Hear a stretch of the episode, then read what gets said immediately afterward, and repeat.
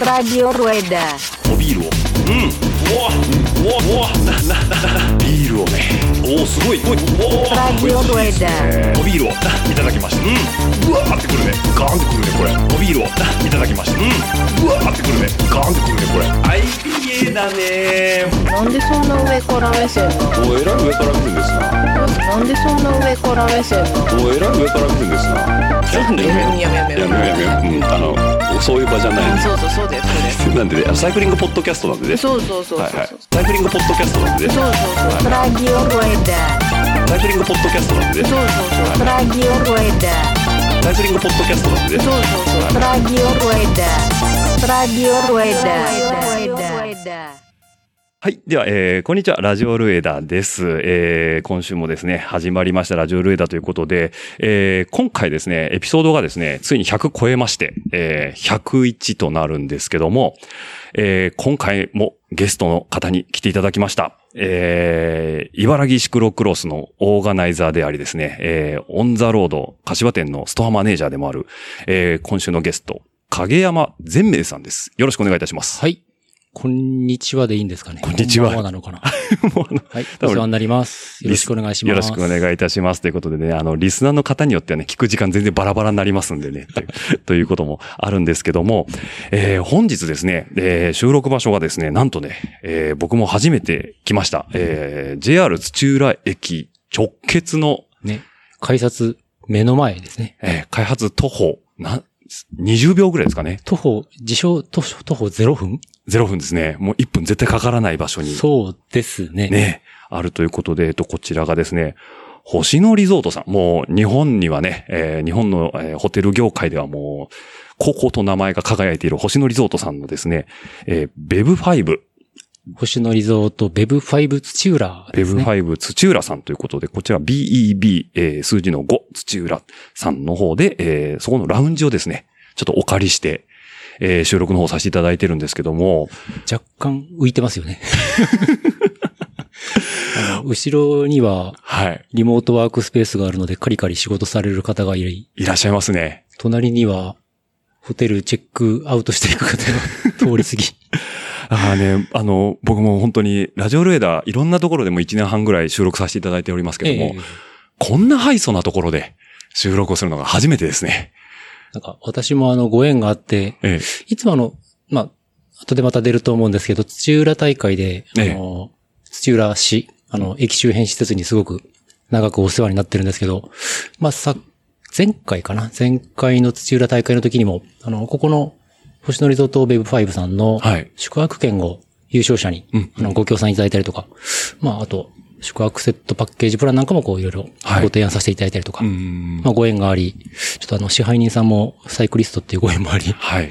お願いして場所をお借りしてしまいまして。ええあの、なので、ちょっと僕らが、こう、今日の収録、あの、多分聞かれてる方少し違和感があるかもしれないですけど、若干のいつものテンションじゃない、ひそひそ声なのは、周りに、ちょっと配慮した音量で、あの別に、あの、支配人の方はすごい、あの、フレンドリーな方で、あの、大場さんという方で、先ほどちょっと、あの、内容、中の方も、あの、ご紹介いただいたんですけども、あの、本当に自由に使ってくださいっていうことで、あの、フレンドリーにご対応いただいたんですけどはいも、お邪魔してます。お邪魔しておりますということで、ちょっとですね、あの、少し星野リゾートさんのですね、ご説明というところなんですけども、まあ、この、えー星野リゾートさん、ベブ5土浦ということで、えっ、と、ベブっていうのがです、ベブ5っていうのがですかね、えっ、と、5番目にできた星野リゾートさんの中の、えっ、と、まあ、コンセプトブランドっていう形なんですかね。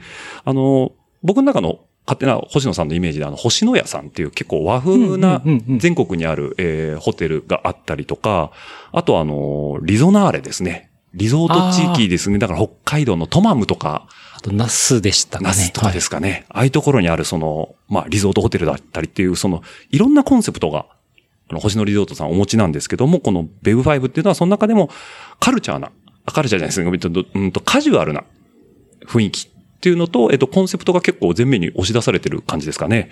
あの、ガチ自転車。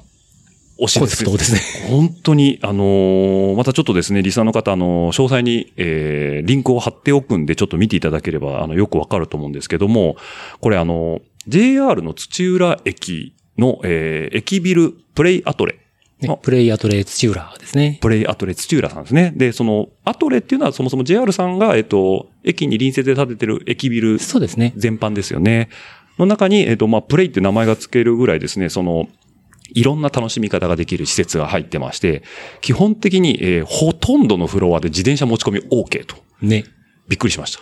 あの、私も、まあ、家がつくば市すぐ土浦の隣なので、え土浦駅出勤やらやら、サイクリングやらやら使うんですけど、もうここまで持ってきちゃっていいのかなっていうところまで自転車を 持ち込めちゃうという。本当ですよね。もう、結構日常的にあの、普通に、まあ、平日の朝のはい。通勤時間帯なんかでもこう、東口、西口のご連絡で使ってる方もいらっしゃるしうん、うんうんうんまあ、あと、平日、週中なんかはね、はいお休みの方もいらっしゃるのか、うん銀行袋解いて、霞ヶ浦に走り行きます、なんていう人も普通に目にするように、うんもうだんだんユーザーさんも増えてきて、うんうんうんまあ、サイクリストとしても、まあ、私の立場としてもすごはい。く嬉しいなと。過ごしやすく使いやすいというところで、まあ、このね、さっきもちょっとご説明させましたけど、ベブブランドについてなんですけども、まあ、居酒屋以上旅未満、えールーズに過ごすホテル、普段の飲み会よりも素敵に、旅よりも気軽に、えーいつもの仲間と素敵な時に素敵な場所で、す好きなように過ごす新たな旅のスタイルを提案しますということで、あの、さっき、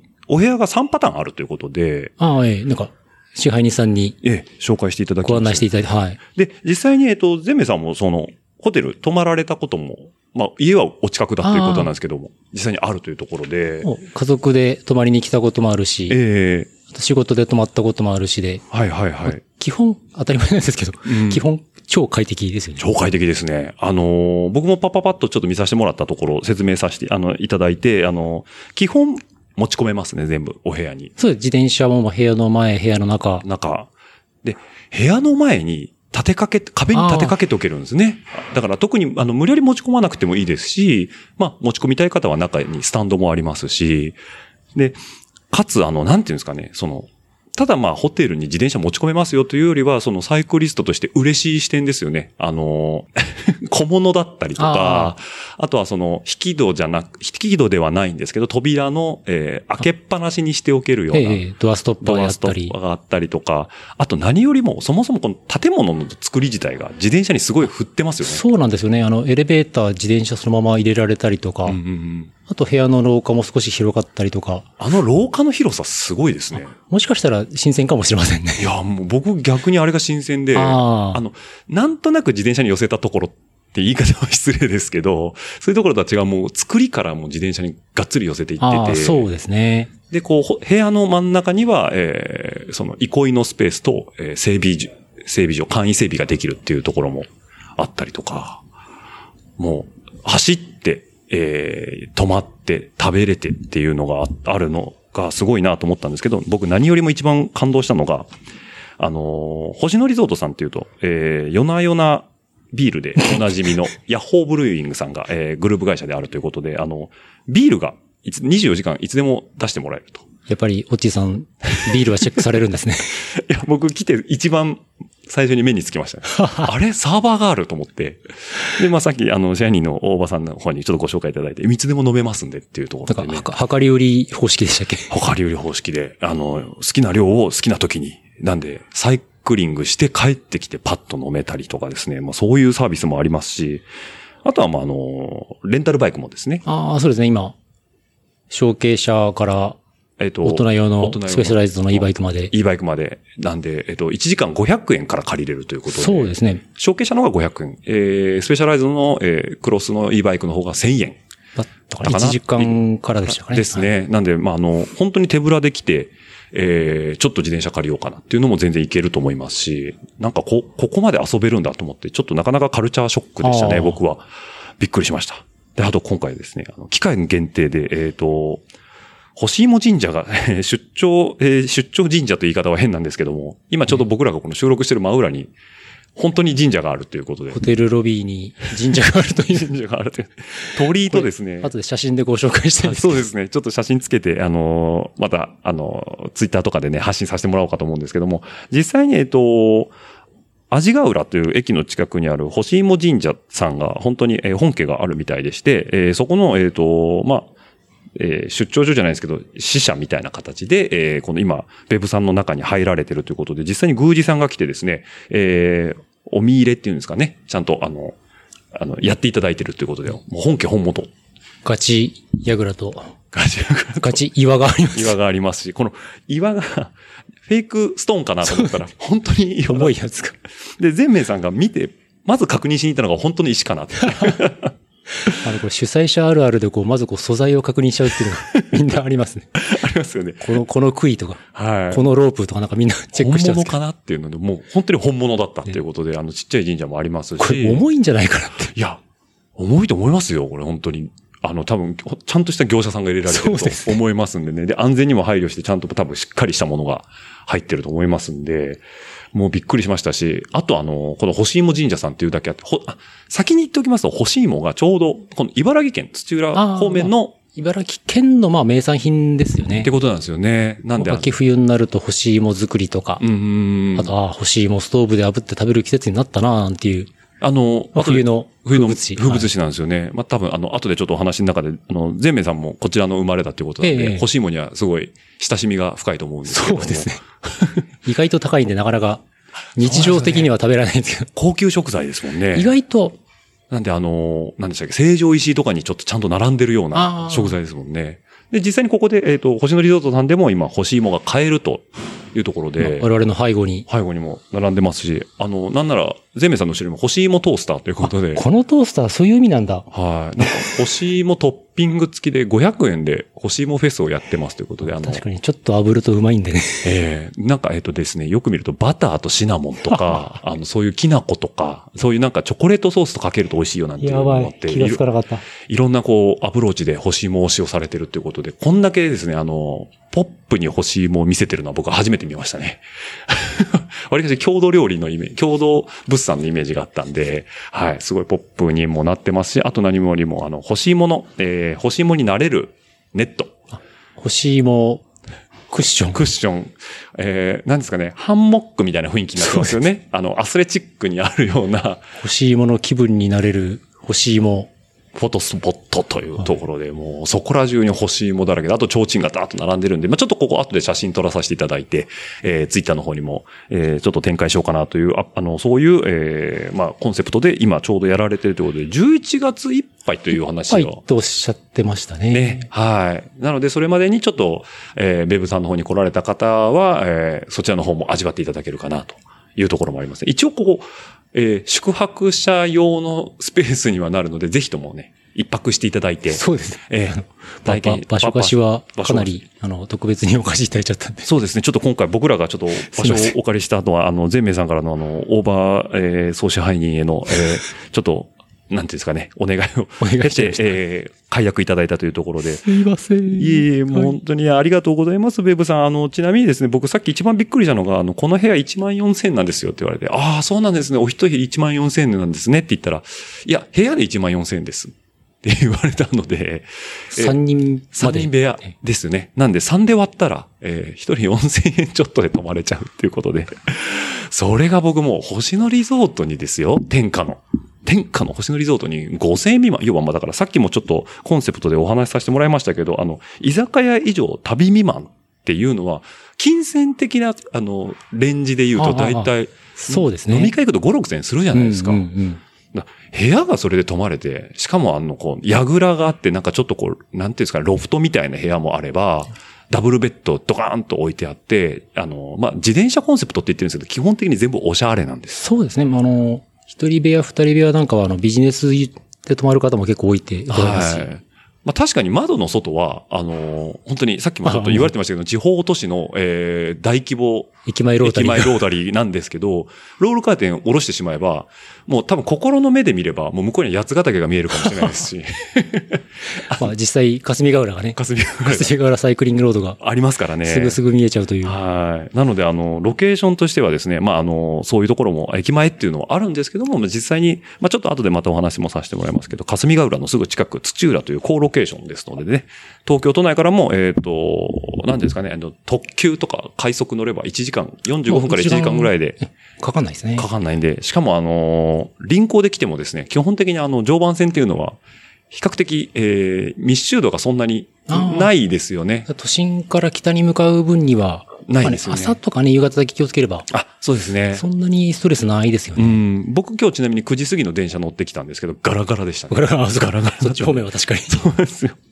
なのでね、あの、臨行でも比較的そんなに気を使わなくてもいいのかなっていうところもありますんで、まあ、都、都心から出てくる分にはですね、逆に都心からん走ってきても100キロないですもんね、全然。ここまで東京100キからだと、ロぐらいかな。6、6、70、100ないはず100ないはずですよね。なんで全然あのーまあ、見客な方であればもう本当に1時間、えーで、半日ぐらいで来れちゃいますし、まあ、のんびり観光しながら来られても1日のゴールと、ゴールに設定するっていうのもいいですね、逆に。ああ、そうですね。ええで、帰りはもう電車で帰っちゃうと。止まって、帰り電車でもいいし。いいですしね。まあ、あとはなんかこう、東北のライダーの方と関東のライダーの方、こう、真ん中で会うとか、おおなるほど。ええそういうなんかこう、北関東のいい、なんか、立地条件が使えますよね。まあ、ハブになりますね。ハブになりますよね。はい。という、そんな星野リゾートさん、えー、ベブ5土浦というところから、えー今日はお送りしておりますということで、気になった方はですね、えー、リンクの方にホームページ貼っておきますので、ぜひともそちらの方からチェックチェックしていただければと思いますというところで、えー、結構、えー、もっとね、言いたいこといっぱいあるんですけども、とりあえず 今日は、あの、全明さんのお話もいろいろ聞かないといけないかなと思いますので、はい。あの、ぜひともね、ベブ5、僕も個人的に使ってみたいなと思って、今ちょっと、あの、勝手にワクワクしてます。ね。はい。駅直結だし。駅直結なんでね、ここまで便利だと思わなかったということで、はい。えー、そんなベブファイブさんからお送りするエピソード101となります。ではですね、ここから改めて、えっ、と、ゼンメさんのお話を聞いていきたいかなというふうに思うんですけども、101なんですね。101です。なんか、2世紀目に入っちゃったんですね。そうですね。こっからですね、あの、レジュメお送りさせてもらったと思うんですけど、あの、今まではシーズン1と歌ってました。こ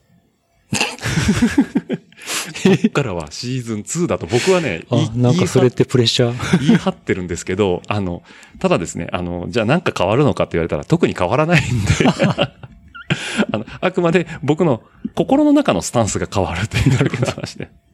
あまりあの、意味はないんですけども、はい。というわけであの、ちょっとね、あの、これが配信をするのがですね、えっ、と、10月1日になるのかな？はい。ちょうど、微妙な時期っすね。はい。ちょうどですね、なのであの、まあ、今日収録が9月15日、えー、ということで、えっ、と、まあ、緊急事態宣言が明けるか明けないかのギリギリの時に多分この声は皆さんに届いてるかと思うんですけども、どのように受け止めていただけるか。かっていうところなんです微妙なタイミングで。ちょうどですね、あの、まあ、ちょっと全明さんの話に入る前に、あの、このふ配信の2日後ですね、10月3日に、えー、この茨城県は、えー、取手市、小海川の運動公園で、茨城シクロクロス、まあ第2戦っていうカウントなんですけど、え茨城シクロクロス第2戦の、まあ砦ステージと。ー、はい。まあ、小海川小海川ってね、皆さんはい。親しみ持って呼んでくださってますけど、はいまあ小海川での、まあ JCX 第1戦も兼ねて開催されると。行われると。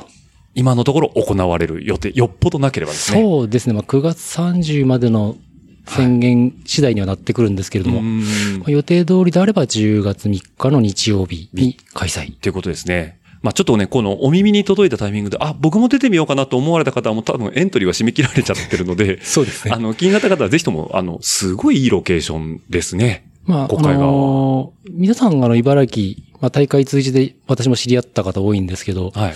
茨城に来てくださってるライダーさん、うん。あの、あ、茨城来やすいねと。はいはいはい。こんな車でも、まあ、電車でも、うん。まあ、それこそ、その気があれば自走でも来られる距離感なので、まあ、東京、千葉、埼玉、まあ、非常にこう近いロケーションで茨城に皆さん足運んでいただいて、まあ、もちろん北からも来やすいですし、まあそういうところでレースできて、まあすごくあの、僕としてもこうやってて、あの、いろんな方と交流が深まって楽しいなっていうのは日々感じますね。そうですね。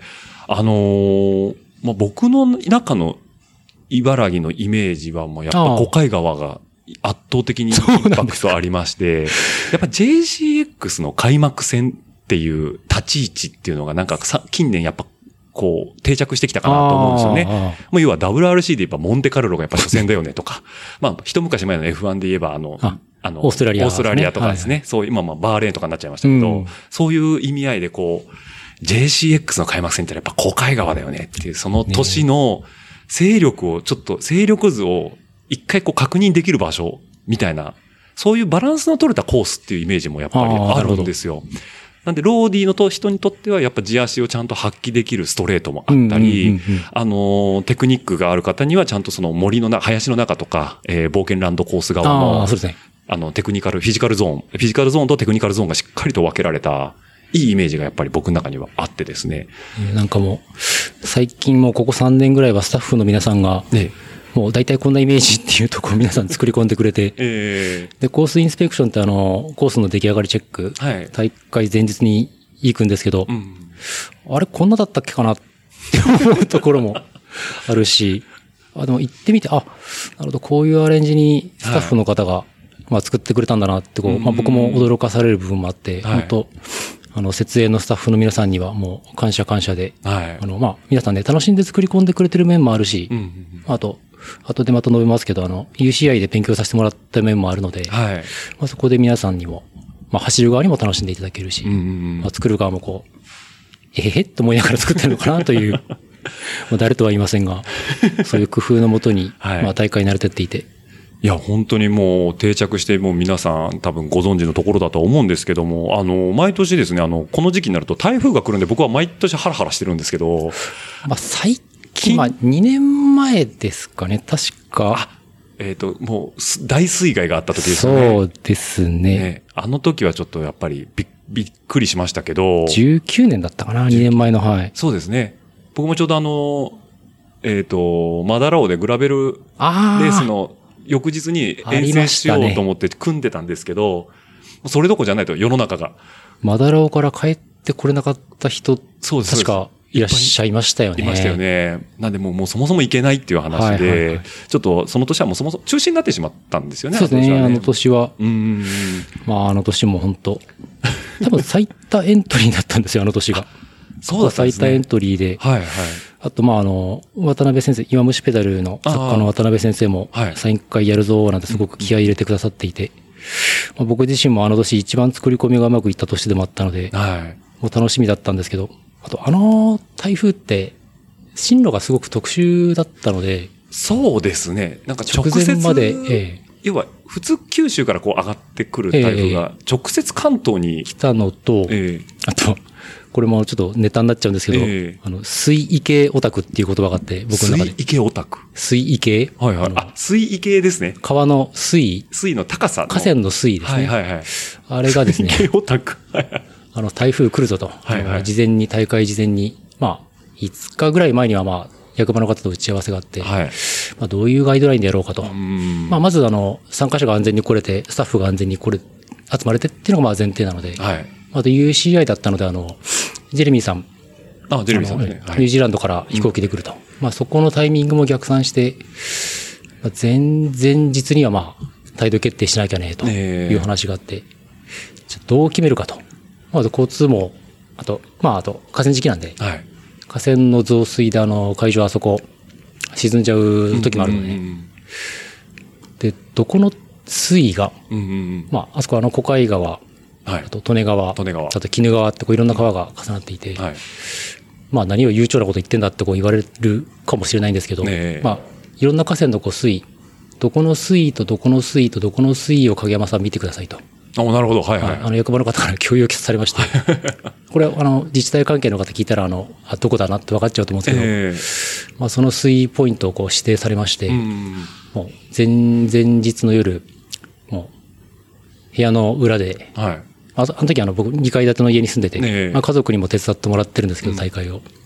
うちの妻がこう、ゼッケンをこうひたすら詰め続け。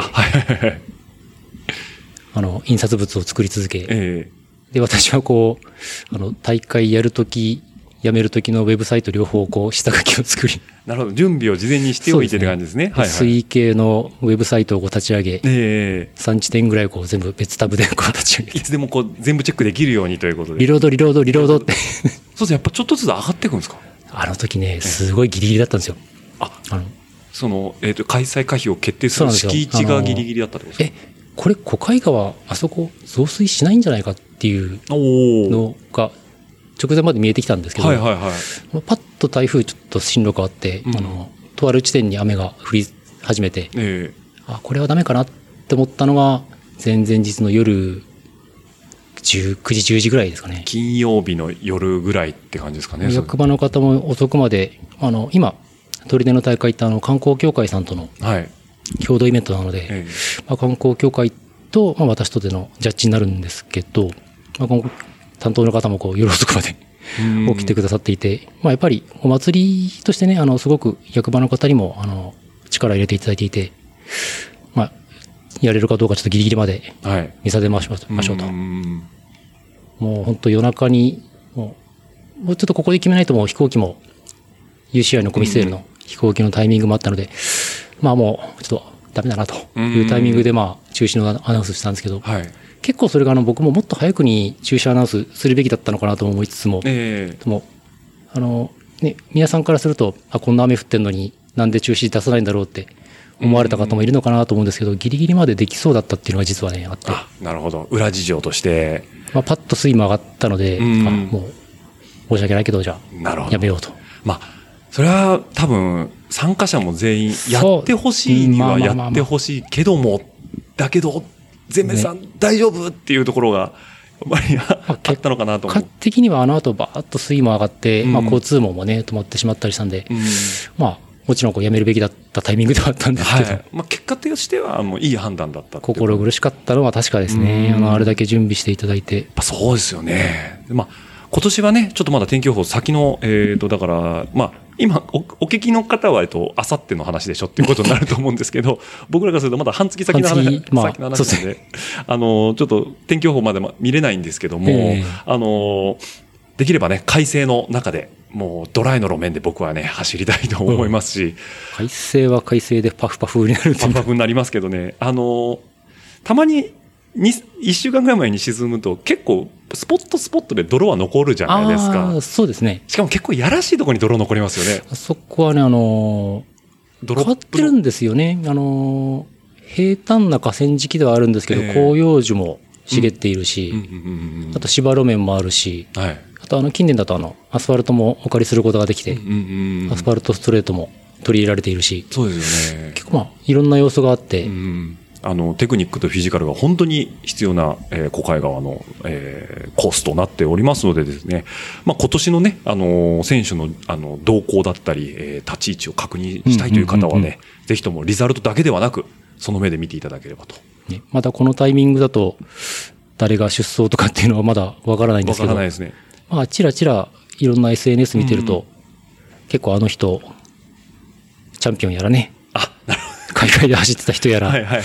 いろんな名前が。この間、えなんだ ?JCL でしたっけ？はいなんかロードレースで勝っちゃった人とか、なんか、いろんな人がえ名前がちらほらと。来そうなので、はい。あなんかこれだけトップライダー揃ってくれるの初めてなのかなと思って、うんまあ僕も本当自転車好きでこの仕事やってるっていうのもあるので、はい。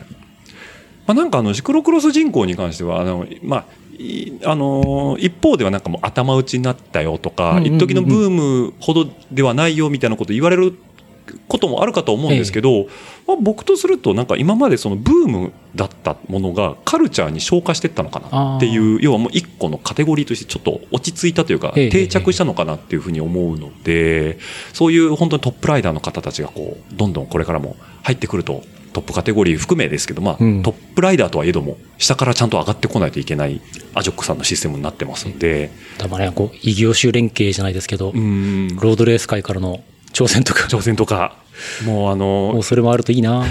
フィジカルで全員ぶん殴っていくぐらいの勢い。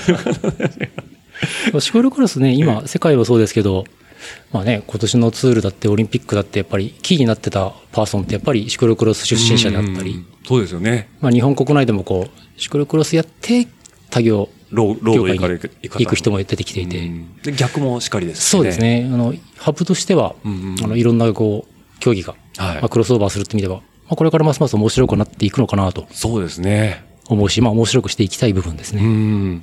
そんなですね、えー JCX 開幕戦、えー茨城シクロクロス、一応第2戦。第2戦はいえー取り手ステージということで、通称小海川は、えー10月の3日。3日。日曜日。日曜日はい。えー終日、えっ、と、取手市小海川河川敷の運動公園ですね。えっ、と、小海川リバーサイドパークリバーサイドパーークですね。はい。のところで開催されておりますので、最寄り駅は、えっ、と、電車の来られる方は、えっと、柏駅。電車だと常磐線の藤代駅。あ、っていうのが、はいね。最寄りになります。うん。本当にすぐそこですね。藤代駅から2.5キロだったかな。ぐらいですよね。はいなんで、まあ、臨港で来られる方でも全然いいですし、あの、2.5キロなら、あの、まあ、走る人だったら15分ね。うん そんなペースで来れないか。えーまあ、全然歩いても来れる距離だと思いますので、まあ、ぜひともですね、あの、何も予定ないななんていう方がいらっしゃいましたら、え2日から、え3日にかけて、え2日は前日思想、え3日が2日はそうです。夕方だけ前日思想。思想ですね。はい。で、3日は、えー、本ちゃんということで、えー日本トップライダーが繰り広げるレースの方が、あの、その目で、えー見ることができますので、えーこれは大きく言っていいのかどうかわかんないですけど、一応観戦 OK ということで、あ、えっと、あの、来場者につい対しては、あの、まあ、昨年もやったんですけど、はい。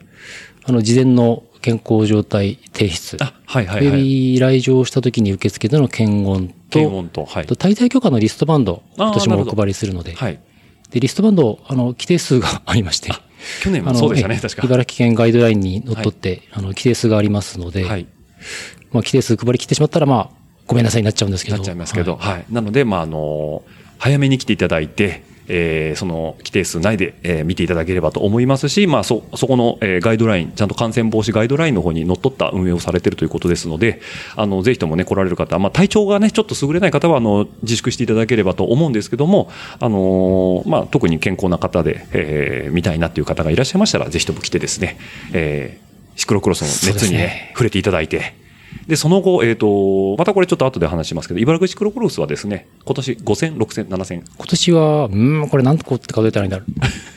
えっと、一応1戦目は中止になっちゃいましたけど。2days もあるんで。あ、そうですね。2days もあるんですけど、ええ日程としては6 6000。回忌。6回。はい。はい。えーご用意されてますので、まあ、あの、ご都合のいいタイミングで来ていただければと思います。そうですね、ぜひぜひ。はい。10月3日、僕も走れるようになりましたのであ、、そうなんですか？あの、昨日決まって、え実はですね、僕出張っておっしゃってました？そう、出張で3週間ちょっと9月の末から席を外す予定だったんで、あ、初戦出れないなってちょっと思ってたんですけど、1週間ずれ込みまして、そうなん4日からになったんですよ、出張が。4日から？4日からになったんで忙しい。なので3日の、あの、国会が出れるなということで、はい、あの、この後エントリーしようかなと思っております。なるほどはい。よかったですというのが、はい、まあよかったです。もう僕のよろしくお願いします。ぜひともね、今回、全明さんのお話聞いてから走る公開がまたちょっと違う景色が見えるかもしれないので、はい。そんな、えー茨城シクロクロスもございますので、皆さんよろしくお願いいたします。ということで、はい。ではですね、こっから本当に、えっ、と、全明さんの話の方にちょっと入っていきたいかなと思うんですけども、えー改めまして、えー影山全明さん、えー1976年生まれ、茨城県水戸市出身ということで、えっ、と、そうですね。えーとい茨城の県庁所在地の水戸市ということで、水戸。はい茨城のちょうど真ん中ぐらいですね。納豆で有名な、納豆で有名なって言われちゃいますよね。えっと、水戸黄門推しの方がいいんですかね水。戸黄門って言われちゃいますよね。水戸黄門でもそろそろ若い方知らないんじゃないし、わかるのかな？そうですね。学校帰ってテレビつけて水戸黄門やってる世代って、ね、もう、僕らでギリギリじゃ、水戸光国校ですよね。そうですねあの、実は全国暗業してないという噂の。そうですね。あのドラマもそろそろもうなんか時効かなって気も。しますけどね、僕結構あの完全懲悪と、なんていうんですかね、もう、はい、あのー、だいたい45分から、よ44分ぐらいにこう、40分ぐらい40分ぐらいですよね、肛門を出して、えー一気にひっくり返るという。はい。もう分かりやすい展開の水戸光国校のね、えーお名前を冠している水戸、水戸市出身ということで、これ実際に、あのーやっぱ納豆好きなんですか？納豆はですね、僕小学校の時あんま食べられなかったんですけど、はいはい。なんか中学校になったら突然食べられるようになり、はいはい。まあえ、それはあれですか？藁で包んである納い豆やいやいやいや、あれ高いんで あれす。高いですか？パック美味しいけど。パックの方ですね。パックの方はいえー、まあじゃあ、え、中学校から途中で食べられるようになるんですか？なんかね、食べ物ってそういうのないですか？えー、どうかな？僕あったかな？私、茨城だと梨も有名なんですけど、はいはいはい。梨も食べられなかったけど、ええ食べられるようになったり。あ、僕でもお刺身がそうでした。ああ、生物系生ものそうっすね。嫌いだったんですけど、やっぱ中学校ぐらいから急に好きになりましたけど、じゃあ納豆も、なんかまあ覚えてないけど急に食べられるようになった。なんかもう常備菜ですね。常備菜ってこと常備です菜。で、そんな76年ということで、えっ、と、現在、えっ、と、40、45になったはずですね。もうなんか途中から忘れちゃってます。これあの、40代半ばゲストあるあるなんですけど、皆さんあの、今何歳だったっけなってよく言われるんですよね。で、うーん確か、ぐらいの形で。で、えーそんな、あの、善明さんなんですけども、えっ、と、幼少期、まあ、えっ、と、だからずっと茨城県で今までも完結されてるんですか？私あの、水戸で生まれて、はい。で、親、父が銀行員だったんですよね。はいはいはい。もうリタイアしてるんですけど、えで父が銀行員で転勤もあったのえで、えで2年間だけ。小学校の2年生、3年生の時、あの、この、この住所もネタにしちゃうんですけど、はい。えー東京都渋谷区広1の1の1っていうところに、え、東京都渋谷区？はい、おおもうど真ん中じゃないですか。ど真ん中、はいはい。広の1、1丁目っていうなんか、広の1の1の1。一 すごい覚えやすかったんですけど、はいはい。そこにあの某ええ地方銀行の社宅がありまして、ああ、そうなんですね。そこに小学校2年3年はいはいはい。過ごしてましたね。あじゃあもうシティボーイじゃないですかっ。て言われるんですけど、ええ。大体ザリガニ釣ってたね。大ドブ、体ド、ブ川とか、の沼とかで。社宅の下にこう、ええアリジュ国が巣作ってて、はいはいはいアリンコ、アリンコピンピンってこう。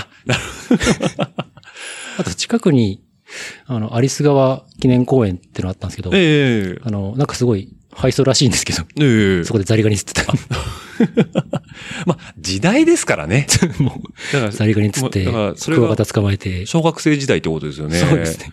あ、そうなんですね。じゃあもう、あれですね、そういう、まあ、場所がまあ、渋谷区っていうイメージが先行しがちですけど、まあ、やられてることは、そんなザリガニ釣り。ザリガニ釣りっていうことで、あ、それはアメリカザリガニですね。アメリカですね、あれはね。は残念ながら。残念ながらってことで。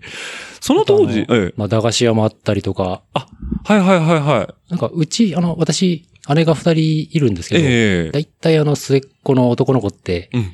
あの、うんうんっていう方もいらっしゃるかなと思うんですけど、はい。だいたい姉に連れ回されて、ああ、なるほど。親に連れ回されて、ふー、僕は疲れたって言いながら 振り回されるタイプなんですね姉が結構美術系だったりしたので、ええまあまあ、小学校の時はまた別なんですけど、うんうん。美術系に進学したりもしていて、結構なんか美術館とかね、うちの両親も好きで、行ってたらしいんですけど、はい僕はあんま覚えてなくて、まあ、小学生の男の子美術館連れてってもなかなか印象残らないですよね。最近でこそあの展示会で東京に行った時に、はい。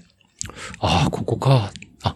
あ、なんか昔連れてこられたかもしれないっていうスポットが遠い記憶の中にち。ょこちょこ出てきて、ええなんか、うん、そっか、確かに、面白かったのかな、ってころじゃあ美術にこう触れ合う機会とかは非常にあったわあったっけなんですね。ぽいですね。はいはい。全く覚えてない。特にこう刺さってるところが残ってたわけでもなく。結構僕車も酔うので、ええあの、親が車借りてどっかはいは旅行行きい。ドライました。ブ行ったりとか、はい。で、船も酔うので、はいはい。なんか、八丈島だったかな。お結構遠いですね。家族旅行夏休み行きましたって。ええもう酔った記憶しかなくて。あまりいい思い出じゃなくなっちゃいますね、そうすると。ポイントポイント覚えてるんですけど、うんなんかこう、虚弱な思い出しか。ああ、じゃあ当時はその、あんまり乗り物には得意ではないっていうところだったんですけど、まあその小学校ぐらいってなると、ん当時なんかスポーツとかもされてたんですか？あスポーツが、当時としては珍しかったのかもしれないんですけど、スポーツ少年団のサッカああ、はいはいー、小はい。学生時代まだ J ができる前ですよね。だから。ですね。J リーグの前ですね。サッカーの練習が終わって、え10時に終わるんですけどえ。、はい。10時日曜日家に帰ってテレビをはい。筋肉マンを見るみたいな、ああ、なるほど。そういう世代。流れですね。流れですねはいはいはいはい。あんまりスポーツ得意じゃなかったんですけど、やっぱり。環境的に何かやるっていうと、うん。まあ東京時代かな。えサッカー2年がっつりやってえ、はで、水戸にまた転勤で。小学4年で戻ったんですけど、はい。そっからもサッカー続け、うーんあ。とは世代的には子供会ソフトボールというのが、はいはいはいはい。ソフトボールもライトで9番でやり、ライトで9番。ライトで9番、は はいい、はい。しんがりでしたね。全然打てなかったんで。全然取れなくて。あの、あれですね。これよく話題に出るんですけど、あの、現サイクリストの方の、えー球技苦手あるあるですね。基本スポーツできなかっったんですよね。あサーッカーもあんまり得意じゃなかったし。なんかそのきっかけがあったんですか？その、それこそ、まあ、僕の世代だと J リーグちょうど開幕して、サッカー人口バーンって増えたんですけど、当時、だからキャプテン翼とかですかね、そうすると。キャプテン翼はね、え展開が遅くて見なかったかもしれない。え。展開遅かったですね、確かに。いつまでもこの試合終わんないな、みたいな。まあ、これもあの、末っ子あるあるで、はいチャンネル権僕になかったんで、なるほど。はい。じゃあせめて見れたのが筋肉マンぐらいだったって感じチャンネル権なかったんでね、ええ自分の、もうキャンディーキャンディーとか、はいはい。お姉さんが見られてるお姉さんと一緒に見るみたいな。見るみたいな。あなるほど。チャンネル権は結構、あの、兄弟仲悪いわけじゃないんですけど、ないですけど、あまあでも、チャンネル権なかったんで。お姉さん見たいやつがやっぱ優先されちゃいますよね。まあもっと言うとお父さん見たいやつが一番上にあって。そうですね。はいはいまあはい。野球がついてたり。野球がついてて、なるほど。へえ、あそういう方ですね。じゃあ、まあ、小学校の時はそのサッカーだったりソフトボールやられててっていう形で。だかけっこ系はあんまり得意じゃなかったので、じゃあ、イメージ的にあまり運動がす、その、楽しいとか、そういう、運動大好きっていう感じではなかったん。ですかね。嫌いではなかったん。ですけど、強いて言うとあの、スイミングもはいはいでやらせてもらったん。で、結構やられてましたね、いろん。な。なん。かね、ええす全部あれなん。ですよ。あの上のあ、お姉さん。お姉さん。がやってるから、はい。全米もスイミングとか、ああ、なるほど、なるほどお姉さん。がクモン行ったから。う、ん。うん。全米もクモン。クモン。あ、なるほど。もうだから、い、なん。だ、兄弟の流れでなん。か、一個あるわけですね。どうしてもこう、一緒に活動したことが多くて、はいはいはいはいはい。あじゃあなんかそこで、僕はこれがやりたいんだみたいなのは当時はまだそんなに。なかったですね。恐ろしいほどなかったですね。まあザリガニ釣りぐらいかな。そういうですね。ザリガニは楽しいぞと。いやーなるほど。じゃあそちらの方でやられてたということで、じゃあ中学校もそのまま、えっ、と、水戸の方の中学校に？あと、水戸の、まあ、バスで結構ね、あの時も虚弱だったっすね。あ、バス、バスで30分。分、40分ぐらいかかる。結構遠いです。ね。まあ、それもあれなんですよ。うちの姉がはい。お受験して、ああ、はい。あの、その学校に行っていて、私立みたいなもんえっですか、と、国立中学ですね。国立中学。茨城大学附属、あ、はいはいはいはい。んいいや、えっとね、茨城大学教育学部附属中学校っていう、うんうんうんすっげえ長い名前の長いですね。中学があって、はいはいはい。で、そこにうちの姉が行っていたので、ええまあ、私も受験して、はいはいはいそこに行き、おで、家から遠かったので、ええバスなんですけど、うん。もう大体こうバス酔いしていて、まあ、路線バスですよね。あんま乗り心地のいい方じゃないですもんね、当時の。ああ、でも、で、その時も、あの、姉二人いるんですけど、ええ片方の姉がテニス、まあ軟式テニスはい。やっていたので、まあ、私も軟式テニスのやり、ゴムボールの方ですね。ゴムボールの方はいはいはいはい下手くそでしたね。でも、あの、いろんなスポーツに、い、いあの、一通り触れてはいるんですね。そうすると。どうやら。どうやら。はいああ、なるほど。効果不効果、そうですね。まあ、遊ばしてもらったって意味では、まあ、そこはあの、きっかけ与えてくれた、まあ姉にも親にも感謝なんですけど。お姉さんもだから好奇心は旺盛なわけですね。いろんなもんやられてて。て。どうなんだろう。あ、まあそうですね。ですよねう。ちの姉はいろいろと、いろんなものやられて。2点3点いろんな人生を。え、基本、スポーツ系なんですか？その、お姉さん文化部、要はだからピアノやってましたとか、バイオリンやってましたあ、そっちはね、あ、でもね、やってたな。フルートとかやってましたねあ、。フルートやってました？はああ。で、実際それ、じゃあ、全明さんもフルートっていうのは降りてこなかった？んですかそう、私ね、楽器ができないのがちょっと、ええあの、楽器できる方すごい羨ましいなと思う面もあって。ねえ。私楽器できなくって、え楽器はね、ピアノ、まあギター、なんか羨ましいですけどね。ん。なんかチャレンジングはされなかったんですか？楽器はね、なかったですね。なかったですね。まあまあどっ。ちか文化系あの、プラモデルかな。あ、なるほど、なるほど。まあでも、男の子大体通りますよね、その辺。プラモデルばっかでしたね、私。はいはいはい。まあ当時、まあ、いろいろブームもありましたしね、プラモ教室とかもいました はいはいはい。まあそういうこともやられてたということで、じゃあまあ、あそのままじゃあ、えっと、その国立の中学校入られたってことで、じゃあもう高校とかもうそのままエスエスカレーターエ式スカレーターがね、実はなくって、ええ。あの別の、あの、水戸一高っていう、一応進学校に入ることができて、ええで、水戸水戸一高、まあ自宅からめっちゃ近かったんでね。あ、はいはいはい。ラッキーラッキー、だんだん通学時間が短くなったっていう。あ、なるほど。その40分もかけずに、はい、もう10分で着いたんで。なるほど。じゃあもう高校時代はもう、じゃあ近所なんで、そういうとこはもう自転車で行っちゃうあ、もう自転車で通学していて、はいはい。まだママチャリですか、当時は？あ、ママチャリだったんですけど、ええきっかけとしてね、そう、水戸一高時代の同級生が、自転車好きなやつが何人かいて、はいはい。まあ、最、あれ、自転車同好会っていうのがあったんですよね。はい。でクラスの金子くん、まあ、これ名前言っちゃっていいから。金 金子くんに届いてるといいですね。はい。金子くん、真面目な感じの金子くんが、ええ。ふとなんかピチピチなルックスでお、たまに現れるわけですよ。サイクルウェアですね。なんだ、なんだこいつらはとうん。うんうんうん。中原くんっていう、まあ、これ名前言っちゃっていいのかな なんか背が高いやつがピチピチで現れるんですよ。あ、ピチピチがちょっとずつ増えてくるんですね。二人だけだったんですけど、はいはい。自転車同好会ええ。で、学校行く前に天気が良かったんで遠回りしてきました。おー、なるほどで。、水戸から、まあ、ちょっとあの、土地ネタになっちゃうんですけど、え茨城町の日沼の方を走ってから水戸の高校に来ましたっていうやつが いて、え。ちょっと遠回りしてくるわけですね。ちょっと遠回りってあの、ママチャリしか知らない身分からすると、うんんそれ何 ?3、40キロ？っていう。っていううん。何やってんだろうこいつらっていうのが、まあ全然その頃興味なくて。はいはいはい。えー、まあ、たまたまそのまた別の友人からうん。5万円ぐらいですかね、なマウンテンバイク、あの、これちょっと置けなくなっちゃったから誰かいらないっていう話があって、ええまあその、なんか、フックあったんでしょうね。はいじゃあ、それ、僕、もらおうよと。もらってしまい、えで、まあ意外とボロだったんで、え。はいはいはい。もらったはいいけどボロだったので、うん。えーたまたま実家の近くに、もう今なくなっちゃったんですけど、ねえプロショップがあったんですよね。えでそこのプロショップに、まあ今考えればなんかふざけた高校生だなと。これをこう、ここを直したいんですと。はいはいショップに持っていき、うんいやー、いやーとか言われながら、え。あ、そこの大将に。いやー、影山くんこれね、買った方が安いと思うんだよねってこう。っていうぐらいボロボロだったんですね。今同じこと僕もなんかショップで言ってる気がするんですけど。若い子がこう自転車持ってきて、これ直したいんですけど、そう申し訳ないけど、これ、お金かかるよねって。安全を担保しようと思うと、そうですねっていうことですよね。うん。で、ちょこちょこちょこちょこ直し続けて、えで、まあ、さすがに親も気づいたみたいで、えはい。いや、それ小遣いそこにつぎ込んで、足りない分親に、うん。まあお願いもして、それ直し続けて意味あんのっていう話になって、その、まあ、友達から買っちゃった手前、こう、引くに引けない部分もあったんですかね、どこか。まあ、その自転車で結構あの、まあ海の方とか、うん。その、あの、自転車同好会の連中が行っていた、日沼の方とか。行くようになり、はい、はい。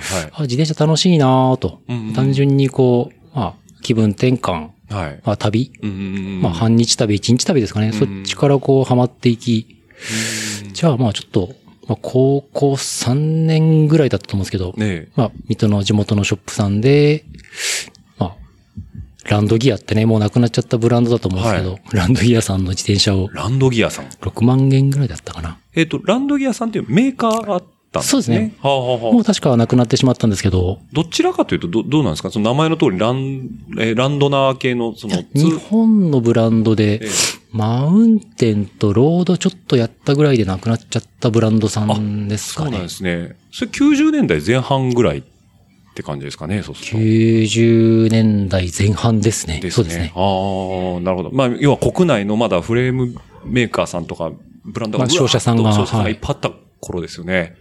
はいはい。そのランドギア。それ。を買い、はい。まあ、近所を乗り回し、ええで、まあ、マウンテンバイクだったので、えまあ、オフロード河川敷探して走り渡りえ、うんうんうんで、あ、これ大学行ったら自転車部入って旅でもしたら面白いんだろうなと。うん。はいはいはいはい。で、思っていて、えまあ、また地元なんですけど、筑波大学に進学することができ、えはい。国公立じゃないですか。国公立ですねすごい。え、筑波大学なんですね。一応、末っ子だけど長男だったんで、まあ、あ、地地元で、はい地元で骨はうずめたいなって思いはいが、はいはいはい。まあ、親もい当時もあっ、てそうですね。。それもちょっと思いはあって、ええまあ、それでも筑波大学って言ったらもう、名だたる大学の中でも。ギリギリ、ギリギリ、筑波大に入り、はい。で、え、そこでサイクリング部の方にあ入られた。筑波大学はあの、今もそうなんですけど、ええ自転車部じゃなくてサイクリング部っていう名前で、これ僕ちょっと、まあ、あの、いろんなエピソード言ってるんですけど、大学に僕は行ってないので、その大学の中でよくあるんですってね、その、自転車競技部と、そうですサイクリング部ってなんかこう、別立てで方向性が違うんですよね。そうなんですよ。はいはいはい。私立なんかだとやっぱり競技部っていうとこ推薦入学して、はいはいはい。バリバリ競技、ロードトラック系もあり、学連でガツンと走りますよみたいなで子たちですね。片やツーリング系のはいうんサイクリング部もありと。はいはいはい。で、筑波大変わっていて、筑波大学体育会サイクリング部体育会サイクリング部。はいはいはい。で、まあ、今だとね、ええあの、時の人ですけど、あの、梶原さん、おお時の人ですね。はい、あ、そうですね。の、はい。筑波大学ですもんね。はい。であったり、まあ、その前にはあの、大塚歩さんってあの、ロードのはい。ナショナルにもなったうん女の子がいたり、結構強い方を輩出されてるってことで、ですまあ世界チャンピオンですからね、カジパラちゃんに関しては。ねえそうなんですよ。あ、じゃあもう後輩ですね、言ったら。い面識ない後輩。や、向こうは存じてるかもしれないですよ。いやどう同じ空間にいたことは何回もあるんですけどね、話したことはないという。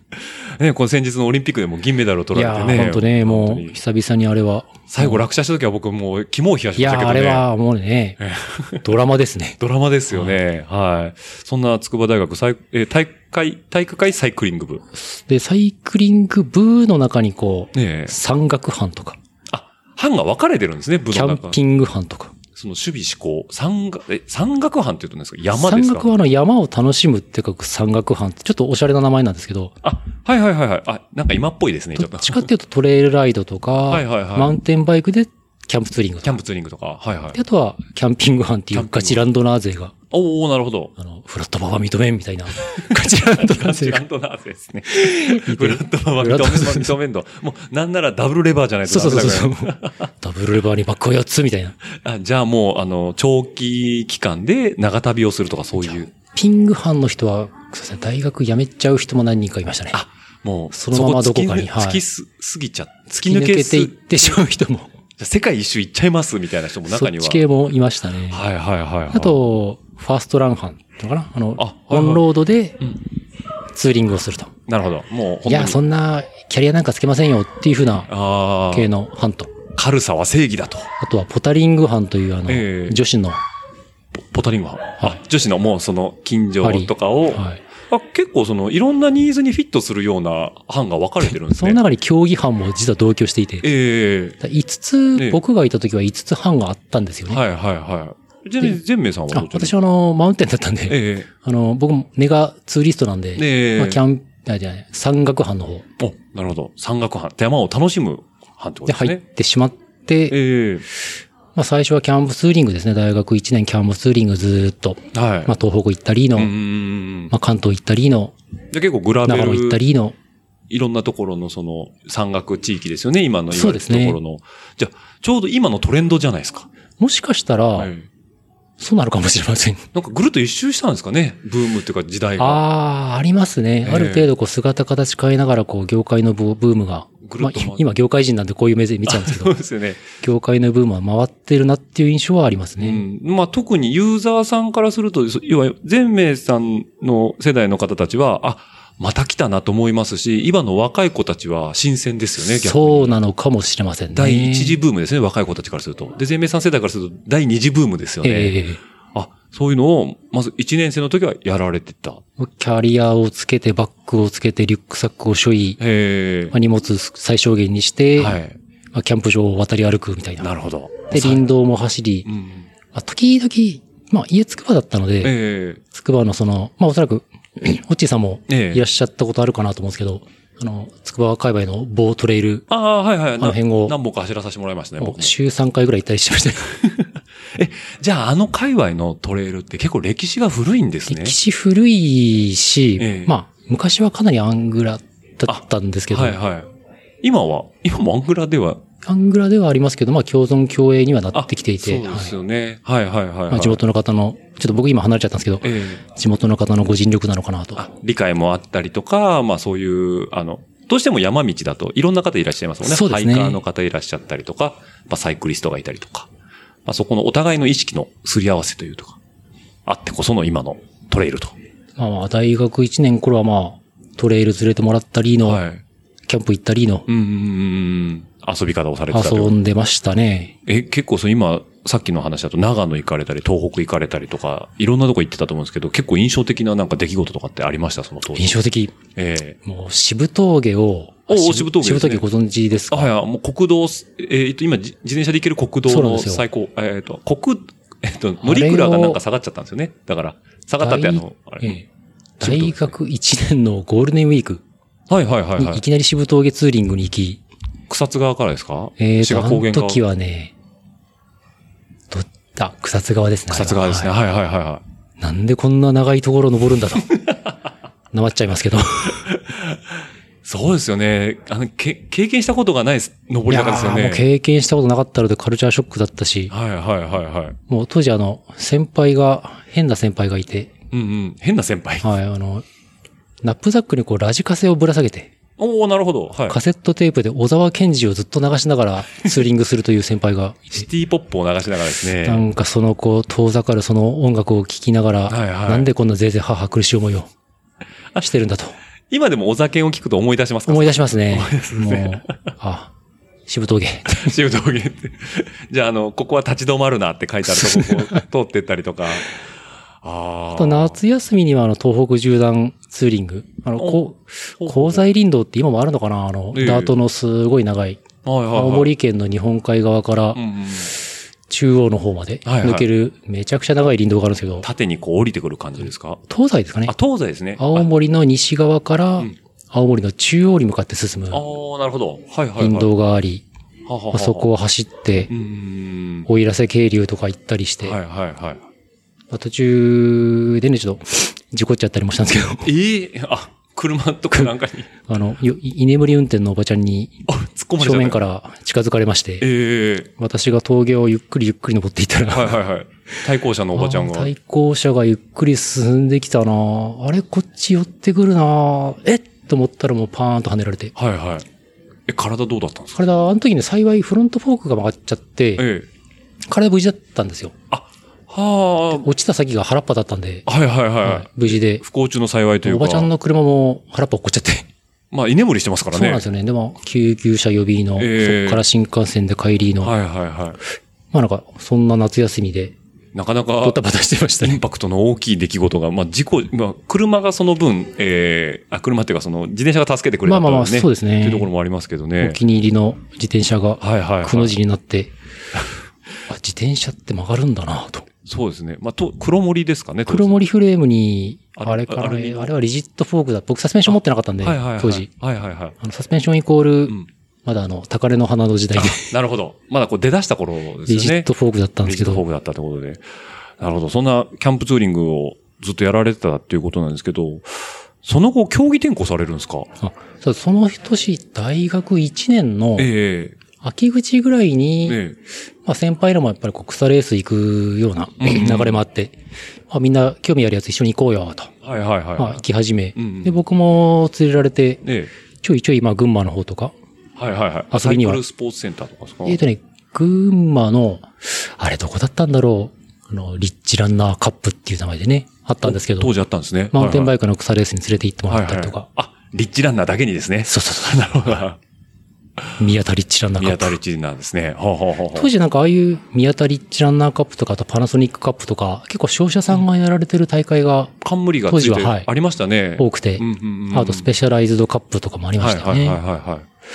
まあ今考えると、こう、ブームの始まりの頃で、そうですね。マウンテンバイクブーム、だから90年代半ばにかけてですよね。その頃だったので、まあ、いろんな遊びをこう覚えさせてもらって、はいはい。ただその時はあんまりこう競技って興味がなくて、うんうんまあ実際、まあちょっと走って、まあ中の上ぐらいのリザルトでうん。、はいはい。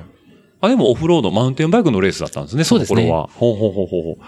じゃあ、えっ、と、まあ、中の上とはいえども、そのレースの方にパッと入るわけじゃないですか。えで、そうすると今までやってたキャンプツーリングと全然こう、乗り方、遊び方っていうのは違う、変わってくるじゃないですか。ね、そうなんですよね。えそこであのサスペンションフォークも手に入れたので、もうこれは、勝つためにはしょうがないぞと。サスペンションフォーク手に入れたのも楽しくなっちゃって、はいはいはい。この感覚って今なかなか何に例えればいいんですかね。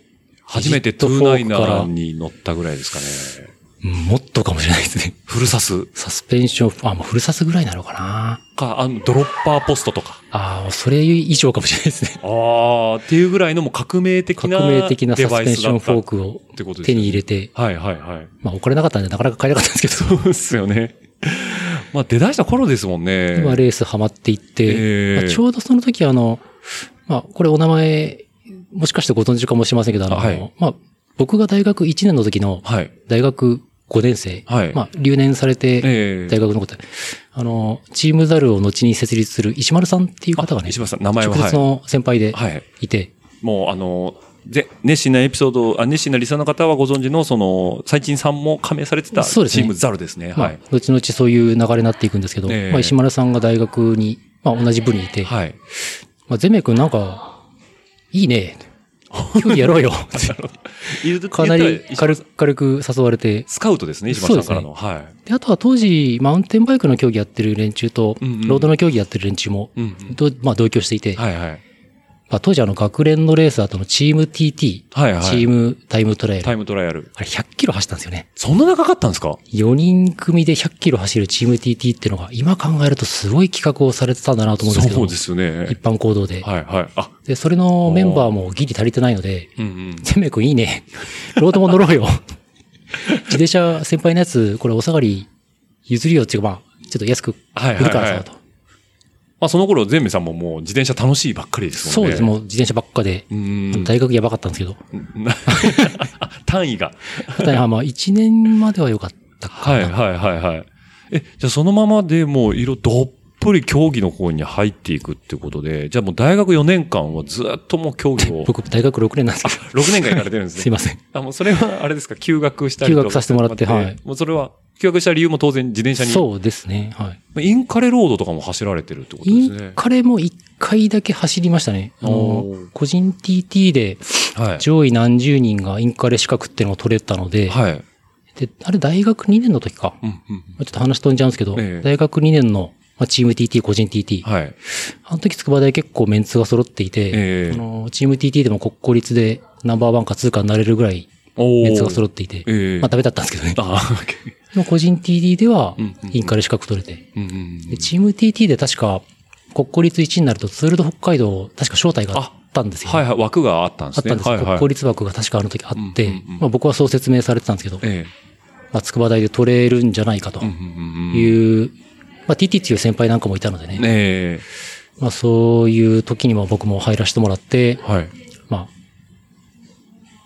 まあ4人のうちではまあ3番目ぐらいだったのかな、でも。おー、なるほど。まあ全然早くもなかったんですけど、まあでもあれじゃないですか、一番三三三番目の人のタイムが取られるわけですからね。そうなんですよプレッシャーなんですよねはいプレッシャーですよね、そうすると。一人ちぎれたら、もう次自分ちぎれるわけにいかないですもんそうなんね。はいはいはい。あの、練習で出てくるこの3人3人3人っていうこう、叫び声があるんですけど、はいはい。練習で4人で走ってて、はい誰か一人ちぎれると、3人、気づいた人が、3人3人3人3人叫ぶんですよになっ。ちゃったよってことですね。はい。もう誰ももう切れられないよ苦しんでええ叫べないですけど、3人3人3人っていう、もうこれだけ耳に残っていて、ええなんか今でもこう、ネタにしちゃうんですけど、ええこう、誰かがちぎれると、3人3人3人ってこう、ネタにするんですけど、まあ通じる人がいないですけどね。なるほど。まあ、当時の、当時のそメンバーの中では、3人3人っていうのは、もうあと誰も切れれるなよっていう。そうそうそう、もう警告音。警告音、もう葉っぱをかけられてるような感じですよね。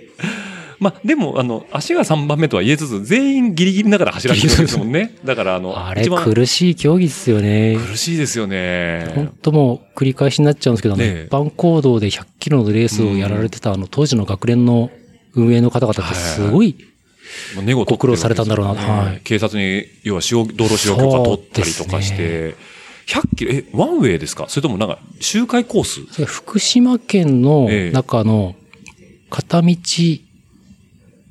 それ3往復するとか。あ、はいはい。で、でもいい距離ですよね。泉崎をスタートしええて同じループを3往復とか。はいはいはい。じゃあ、あとは、八郎型、あ、八郎型ですね。はいはいはい。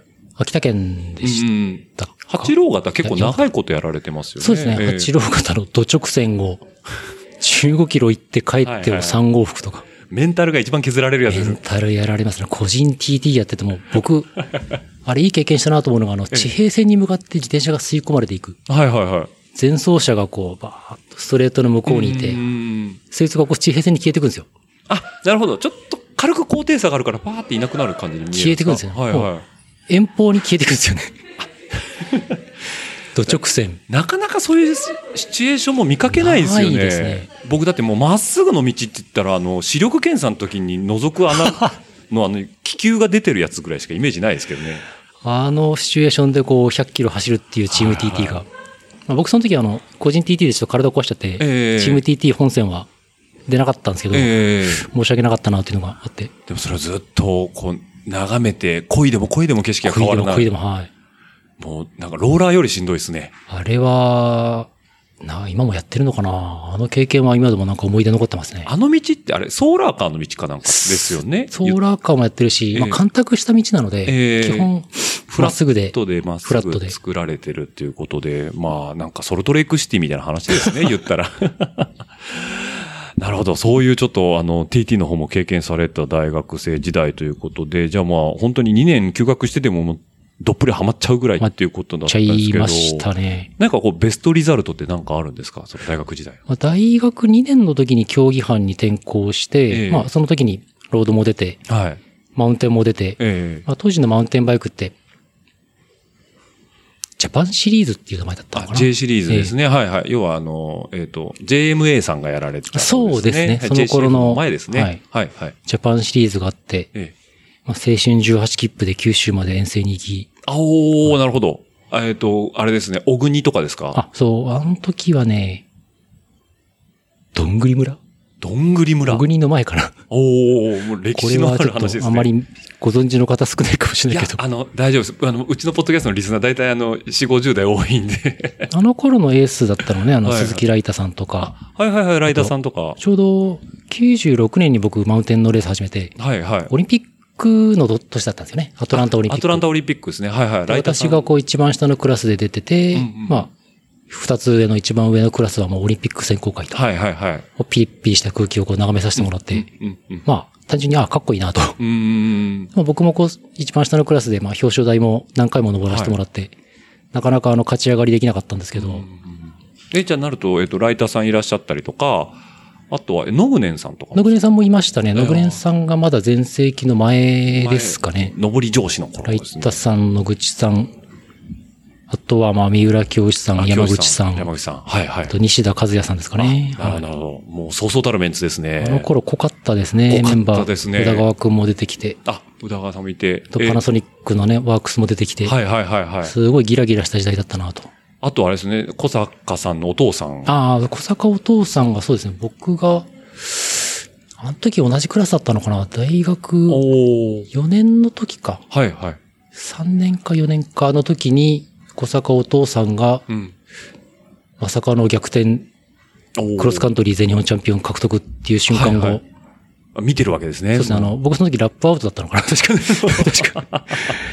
なんか見ちゃって、はいはいはい。がっくりうなだれる宇田川くんっていうあの、すごく、あの頃、ギラギラしてましたね。うん。あと、ビンちゃんとかもいましたね。ビンちゃんいましたねビンちゃんいましたね。はいそう思うと今皆さん何かしらこうシクロクロスにちょっとかじられてる。そうですね のお父さんはもうどっぷりですけど。なるほど。いや、そう思うとちょうどし、あの、まあ、クロスカントリーマウンテンバイク全盛期というかまあ、競技人口一つの、もったしねええ一つのピークだった。ピークでしたね。盛り上がってましたうね。ん。まあ今もね、またじわじわ来てますけども。まあそんなんをこう見て、はいはいまあ大学2年、3年、4年とこうカテゴリーが上がっていって、ええで、大学4年の時はフルでエリートカテゴリうんー。走ることができて、ねまあなんか僕も勘違いしちゃったんでしょうね。96年大学2年の時に、はい。あオリンピックがアトランタであると。うんうんうん。で、まあその時もこう、西田さんがこう買ってみたり、はい三浦さんがこう買ってみたり、うんあの、オリンピックセレクションも結構波乱があったりもして、えあと中込、あ女女子ですけど、うんうんの小林かな子さん、えはい。あと中込ゆかりさん。ゆかりさん。はい。まあすごくこう、あの、取って、取られて、うん。選考会もこう荒れていて、こう、もう戦国時代でしたね、あの頃は。4年後ってそっか、あみんながオリンピックに行けるんだ、と。そういうことですね。勘違いしちゃった ちょっと4年後を目指したい気持ちもその時出てきて、芽生えてきて。ええはいはいエリートフル参戦したのが、大学の、まあやっとこう、大学4年になってからですかね。からはいはいやっとこうエリートフル参戦になって、それ18切符でこう、全国回るようになったっていうのがそう。さすがに大学4年の時はあの、もうちょっとあの、車ももう。協力者も増えてきてあとは先ほどあの、お話に出た、あの、石丸さんが立ち上げたチームザルっていう組織もあって、あはいまあそこにも所属させてもらって、あといくつかあの、まあ当時からのお付き合いなんですけど、IRC さんとかも、ああ、はいはいはいス。ポンサーついていただいて、若干機材面でも、あの、体制が整いつつあるって感じですね。ほうほうほうほうほう。なるほど。とあ、そうか、チームザルになった。あと、だから、あの、武井さんとかも、ああ、そうですね。一瞬一緒に、はい。同じつくば練習はしてましたこの辺ですよね。はいはいはい。ええすごいですね。まあそっからもう、はいちょっと、俺、オリンピック行きたいから大学休学するわ って。休学させてもらってもいいですかねっていうのをちょっと、親、親に親御さんに、はい。まあ、大学は卒業はしたいんだけど、ちょっと本腰入れたいんで、うん。休学させてくれっていうことで、まあ今考えればなんか、良かったのか悪かったのか。その時家族のご反応はどうだったんですえかーまあやっぱり、まあ、これうちの父も聞くのかな？うちの父銀行員でね。えー、あ、そうですね、はい。まあ、息子にはまあ、国立大学も入り、ええまあ、経営学も学び、あ、期待してる部分が大きいですまあまね。え？って言われて。そうですよね。でまあ、しかも運動音痴だったんで、基本。ああ、まあ、その、よ小中高運動できなかったんで、オリンピックって急に言われてもっていう。うちの親もその、まあ僕が大学の時に、ねえまあレース観戦に来てくれたりはして、まあ理解はあったんですけど、まあじゃあ、やってみたらと。ああ、理解のある親や御さんで。ってみたけど、ちょっとまあその時メンタルもうまく噛み合わず、はい。まあ今考えればなんかかか弱かったなと。あ思うんですけど、なるほうんうんうんうんうんうん。あ、じゃあ4年間こうみっちりっていうわけでは、結果なかったって感じですそかこでもう、まあ丸一年やってみて、ええ。まあちょっとこれは難しいのかなとも感じつつ、まあ逆にその1年間どっぷりや、休学して取り組まれたからこそ、その、まあ、その、目指すべき壁の高さも見えたそうわまああとけだし。勉強にもなりましたね。トレーニングって組み立て方とか、うんうんうんまああとは日々の過ごし方とか、はい。まああと機材のケアとか、まあそこですごく学ばせてもらった部分もあって、うん。じゃあ今の糧にもなってるって感じそうですね。ああ、なるほど。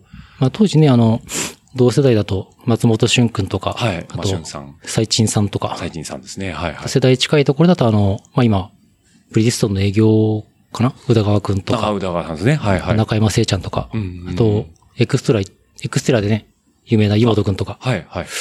まあ、ギラギラしたメンツがギラギラしたメンバーですね、本当に。ギラギラしてました。あの時のアンダー2、3枠すごく、あの、ガツガツしていてう、んうんうん。じゃあもう、世界一戦も僕ギリできなかったんですけど、ああ。じゃあもうその、一番こう、ギラギラしてる中にこう、もみくちゃにされながらこう。くちゃにされたのがまあ面白かったですね。はい本当はい。もがき、もあもがきつつと日いう々なんか、ところで。日々誰が強くなるかみたいな、こう、ドラゴンボールみたいな感じはいはいはいはい。あ、もう基本その時はずっと筑波でトレーニングされてたんですか？そうですねはいあの、よくあるじゃないですか。松本がこう聖、聖地かみたいなのあったじゃないであすか。の時やっぱりあの、ちょうど、あの、まあ、たびたび名前出ちゃって恐縮なんですけど、ええ西丸さんにトレーニングを見ていただいて、ええあと、またこれ後で出てくるかもしれないけど、はい。あの、ジャイアントでプロデビューした色川くんなんかもあ、はい。練習、うん。あと竹谷さんもね結構入れ近かったん竹で、谷さんですね。はい、はい。まあ環境としてはこう揃っていて、うんうんうんうんまあ、筑波でずっと練習して、なるほど。レースで凹んで帰ってきて、筑波山を眺めるのが苦痛という、そういう、ああ、なるほど。筑波さんの見え方がまた違うなと。ああ、帰ってきたかあーえ、ってなるとあれですか？もう小樽とかまでも行かれてたあ、りとか小樽行きましした、はい。はいはいはいはい。小樽寒かったなぁ 空港降りた時にええ半袖着てるの僕だけで、周り、あ、しまった、北海道みんな長袖着てると思って。ちゃんとノウハウみんな持ってるなみたいな感じですね。そうすると。やられましたね。なるほど。いやー、そうするともう濃い大学時代過ごされて、えっ、と、まあそこで1年間休学して、えっ、と、復学されて、えー、まあ自転車はやりつつ、えっ、と、単位も取って卒業まで行かれるはいということなんですね。6年間行かれたということで。6年間はい行かれたということで、そこからまた社会人にそのままなっていくということでよろしいんですかね、その後は。私あの、そう、大学6年で、ええあの、復学して、えあの、単位取りつつ、あの、あと、その時に、まあ、就職活動もえはいはい。当然へ並行して。やったんですけど、ええまあ、ホームセンターとか、その辺の業界中心にはい就活やったんですけど、まあ、その時にたまたまなんですけど、ええあの、私、ちょうど大学の2年生の時からかな。はい。あの、まあ、旧ダイナソア、まあ、現株式会社ポディウムさん。はいはい。あの、旧ダイナソアさんがあの、まあ、ショップ経由でのサポートライダーとかっていうのを当時、僕が大学2年の時に募集をされていて、ええで、それ僕応募して、あの、まあ、コファクトリーっていう名前ですかね。はいファクトリーじゃなくて、コファクトリーっていう名前で。はいはい。要はサテライトチームみたいな感じですかね。あの、サンっていうブランドのコファクトリーチームをはいはい、そうですね。プロモーションでやるので、ええまあ、ショップサポートの一環だったと思うんですけど、うんうんそれに募集して引っかかったので、ええずーっとこう、まあ、ダイナサーさんとはいご縁があって、うんうんで、まあ、その時に、まあ、今のうちの、まあ、有限会社オンザロード、私の勤務先の。有限会社オンザロードの、まあ、代表のものと、うん。ダイナソアのはい。社員さんが、まあ、同郷の人間で、はい。で、まあ、うちのオンザロードの社長が、こう、スタッフ探してんだけどさ、い誰か若いやついないかなって、こう、いろんな商社に話を振ってるときに、全名全名、ちょっと、県南のな、オンザロードっていう店かな人探しとるんや。ちょっと話聞きに行ってみんか？はいはい。あはい。まあそうですね。確かに自転車業界、いいっすよね。僕も自転車やってたうし。ん。まあ、まあ地元だしところもありますしね。えただまあそこではまあ、がっつり、まあ、周囲からは反対をされたんですけどえ。ああ、はいはい。あ自転車業界行くのか、みたいなそうですねええまあただまあ、やっぱ話聞いて、まあ、自分がやってきたことを活かして、うん。まあ地域に還元してっていう、まああの、またこれ話繋がっちゃうんですけど、はいうちの、まあ有限会社オンザロード、えまあクラブチームアリーノ、あと、細々大会運営もやりーの、はいい、ろんなことやってた会社なので、えうんうんまあ、やってみるかと。うんうんうんまあそこで大学6年フルにバイトをして、まあ夏休みぐらいに、はい。まあそのまま就職させてもらっていいですかと。あ、なるほど。はいはいはい。で、そのままフルタイムアルバイターをやりつつ、つ、えー、残りの大学行きつつ大学行きつつで、就職、えっ、と、卒業と同時に、えー、しオンザロードさんの方に就職されたというところですかね。流れとそんしてはな。流れで流れで社会人の方に踏み込なんでいくしまったと。というところですね。はい。そんなね、えっ、と、学生時代過ごされた全明さんなんですけども、ここからですね、社会人、まあ、オンザロードさんの、えー、今は、ストアマネージャーもやられているというところなんですけども、えー、あとは、オーガナイザーの話なんかもですね、えー、この辺は後編で、お、後編ですか？はい、お伺いできればと思いますので、とりあえず前編は、一度この辺で、えー、切らさせていただきたいと思います。はい。ではですね、えー、星野リゾート、ベブファイブ土浦からですね、お届けした全明さんの前編は、えーこの辺で締めさせていただきますので、リスナーの皆さんはまた来週お会いしましょう。それではまた来週。バイバイ。ね、番組の感想やフィードバックは、えーハッシュタグ、ラジオルエダ、とラジオルエダ数字の758、アットマーク、gmail.com の方でもお待ちしております。また来週、バイバイ、バイバイ、どしどしとご感想の方お待ちしております。また来週、バイバイ、バイバイ、どしどしとご感想の方お待ちしております。また来週、バイバイ、バイバイ、どしどしとご感想の方お待ちしております。また来週、バイバイ、バイバイ、どしどしとご感想の方お待ちしております。えー皆さんからの熱い思いだったりね、ぜひとも飲んでくださいなんていうビールだったりとか、ぜひとも食べてくださいなんていうお菓子なんかもあれば幸いでございます。